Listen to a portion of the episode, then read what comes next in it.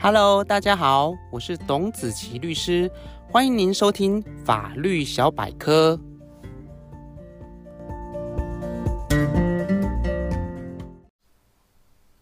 Hello，各位听众朋友，大家好，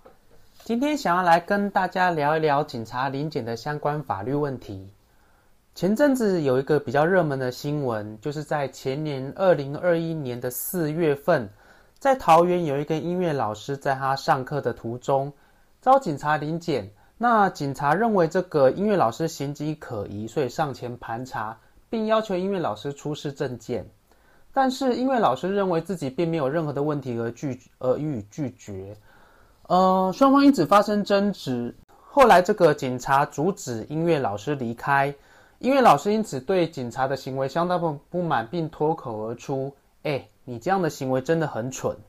那警察也因此觉得受辱，所以予以压制在地哦，并且要求警力支援。那最后这个音乐老师呢，被警察带回警局，并且上了脚镣，控制行动长达九个小时。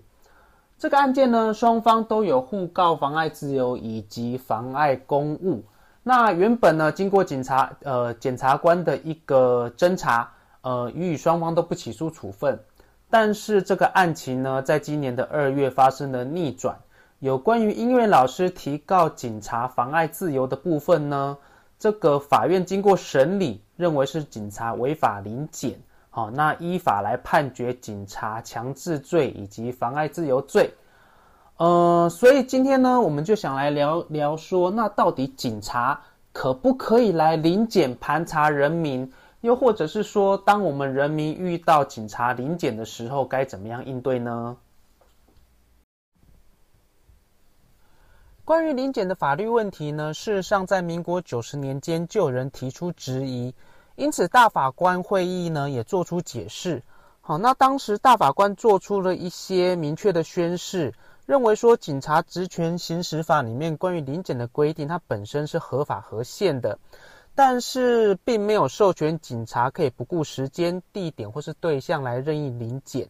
所以其中有关于对人实施临检的部分呢，大法官接住了三项主要的原则。那第一点呢，警察如果要临检，一定要有相当的理由来认为说这个被临检人他的行为已经构成或即将发生危害，那才能进行临检。哦，那第二点呢，就是在临检的过程当中。警察必须表明其身份，并且对于被临检人来告知这次实施临检的事由。第三点，临检也必须在现场实施，实施完毕之后，临检人就可以离开。如果没有经过被临检人的同意，或者是说有无法查验其身份的一些特殊事由时，是不可以要求被临检人一起到警察局的。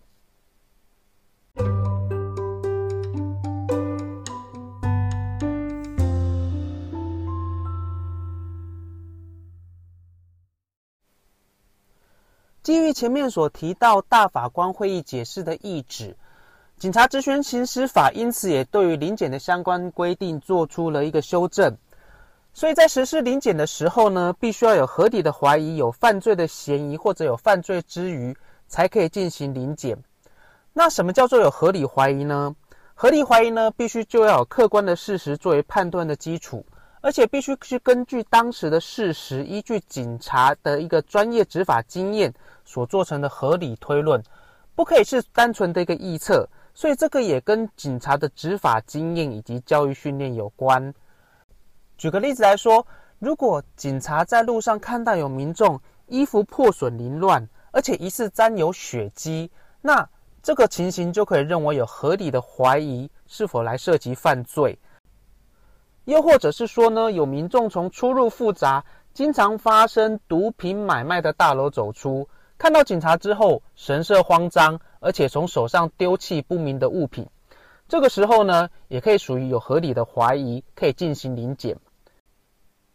另外一种情形呢，如果民众看起来精神恍惚、走路不稳，这个时候呢，警察上前临检，也是属于有合理怀疑的一个情形。所以呢，有关于警察的临检，一定要遵守前面所述的一个规范，不能够任意来进行临检。也就是说，警察也不能以这个民众皮肤比较黑，就怀疑他是逃逸外劳而进行临检。那么接下来还有一个问题，就是警察在临检的过程当中，到底可不可以搜索我的身体、我的包包，甚至要求我打开后车厢呢？关于警察临检的范围，原则上就只是限于警察目视所及的一个范围，除非在临检的过程当中呢，有明显的事实认为，呃，被临检人有可能会进行伤害自己或伤害他人的一个情形存在，才可以进行搜索。比方说，被临检人的身上沾有血迹，或者是说在被临检人副驾驶座上面已经发现了开山刀。这种情形呢，都是属于可以进行搜索的一个状况。如果没有以上的情形呢，警察在临检过程当中要进行搜索，就必须经过被临检人的同意，而且这个同意呢，必须是以书面做成。如果没有这样的一个书面同意呢，被临检人是可以拒绝的。警察如果还是强制进行搜索，这样的一个搜索，在法律上都会认为是违法，纵使取得相关的证据，在法律上也是不能够使用的。所以，下次当我们在遇到临检的时候呢，我们建议可以照着下面的步骤来予以判断。第一个，先来确定警察有没有穿制服，如果没有穿制服呢，我们可以要求其出示证件来确认其身份。那第二个呢，我们也可以跟警察来询问这一次的临检事由到底为何，也就是前面所提到的所谓有没有合理怀疑的一种情形存在。那最后呢，临检一定是在现场实施，临检结束之后，我们就可以离开，是没有义务跟着警察一起到警察局的。